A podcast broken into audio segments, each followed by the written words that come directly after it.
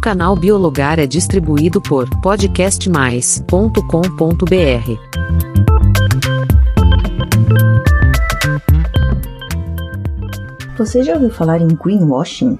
Nos últimos anos tem sido mais usado, e você até deve ter uma noção do que seja. Algo relacionado com propaganda mentirosa, certo? Vamos conhecer um pouco mais sobre isso e ver como ele nos atinge? Então, seja muito bem-vindo ao Biologar. Aqui tratamos de diversos assuntos da biologia de uma forma simples e fácil. Você pode achar que o termo é recente, mas na verdade ele foi utilizado pela primeira vez em 1989 em um artigo da revista New Scientist. Ele fez uma analogia com outro termo substantivo, o brainwashing, usado para designar lavagem cerebral. Então, greenwashing é uma maneira de enganar as pessoas utilizando práticas desonestas de comunicação. O termo pode ser traduzido como lavagem verde ou até mesmo maquiagem verde, e é a prática de camuflar, mentir e omitir informações reais dos impactos das atividades de uma empresa no meio ambiente. Em janeiro de 2021, foi divulgado no site European Commission uma pesquisa feita em conjunto com líderes empresários, onde eles analisaram 344 websites com dados duvidosos. E o resultado foi que mais da metade dos casos a empresa não forneceu orientações suficientes sobre seus produtos para os consumidores avaliarem a exatidão das informações de suas publicidades.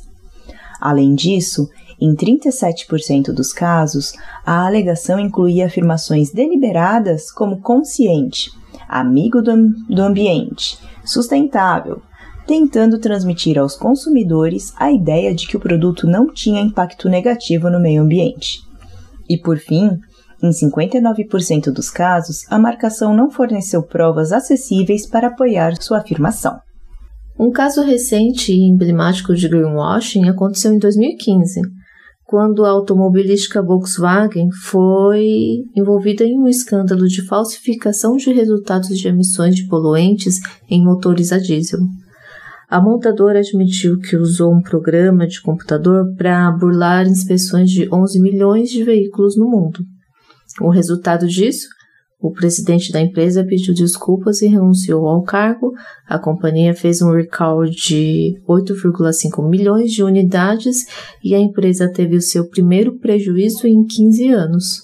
Em 2017, a Fiat lançou uma campanha com pneu verde, cujas vantagens eram baixo consumo de combustível e a durabilidade. Após a investigação, concluiu-se que, quando se trata de pneu, não tem como ser verde, principalmente em relação à produção e ao descarte. O resultado foi uma advertência do Conselho de Autorregulamentação Publicitária, mais conhecido como CONAR, pela prática de greenwashing e eles precisaram refazer as propagandas sem essa menção. Em 2016, foi a vez dos papéis higiênicos das marcas Personal e Cotton, além dos guardanapos da marca Carrefour, sendo advertidos por greenwashing, com informações falsas em suas embalagens, e isso aconteceu lá no Rio de Janeiro. Além disso, teve a Nestlé devido às garrafas de água e a General Motors devido à palavra eco em alguns motores. No episódio 33 sobre moda e sustentabilidade, conversamos um pouco sobre greenwashing no setor têxtil. Confere lá. E agora tem uma pergunta. Você já parou para pensar no porquê as empresas estão com essa necessidade de se apresentarem ambientalmente corretas a todo custo? Além do óbvio, existe por trás uma séria busca por capitais de investimentos chamados fundos verdes que são concedidos a empresas que têm buscado se adequar a práticas com agenda ESG. Ou seja, os fundos verdes buscam empresas com responsabilidade e instituições como bancos mundiais direcionam crédito para esse tipo de empresa.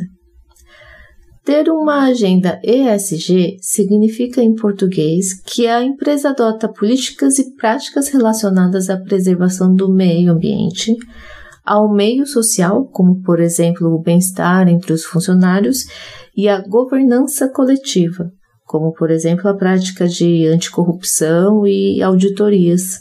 Existe uma fala da Mônica Kruglianskas, coordenadora e professora de sustentabilidade na FIA Business School, que diz: Ninguém é 100% sustentável, mas mostrar que estar melhorando, se aperfeiçoando e buscando um caminho já passa uma mensagem positiva para os consumidores.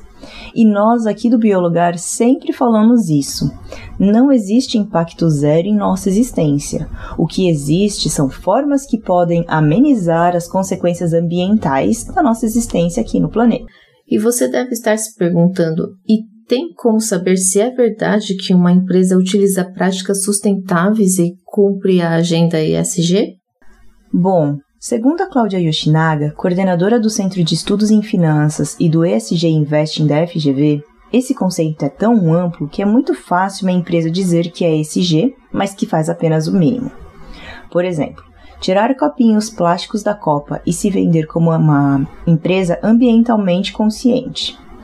Mas e o processo da empresa em si? Os funcionários são contratados de forma legal? Tem muitos pontos por trás do ESG. Ah, dessa forma, os clientes e investidores demoram para perceber e separar quais ações são reais ou válidas pela classificação recebida, além da fiscalização disso ser muito complexa. Quando uma empresa usa a etiqueta ESG, não existe uma obrigação de falar tudo o que se faz. Não é como um rótulo de produto que a empresa precisa declarar todos os ingredientes na ordem de quantidade. A boa notícia é que as práticas ruins estão sendo desvendadas e está custando cada vez mais caro para quem tiver um discurso diferente da prática. No Brasil, a Associação Brasileira das Entidades dos Mercados Financeiros e de Capitais, em 2021, no ano passado, publicou novos critérios para identificar os fundos de investimento sustentáveis. As novas regras incluem não somente o cumprimento de diversos critérios aplicáveis ao fundo, mas também requisitos para a gestora. Foi priorizada ainda a adoção de regras que estabelecem princípios a serem seguidos pelas casas e foi criado um novo sufixo, o IS, Investimento Sustentável, para os fundos que estejam alinhados. As regras entraram em vigor no dia 3 de janeiro de 2022 e os fundos terão 12 meses para se adaptarem. E aí, gostou de saber um pouco mais sobre greenwashing? Conte para nós na plataforma do Podcast Mais e nos siga no perfil biologaroficial no Instagram. E até a próxima!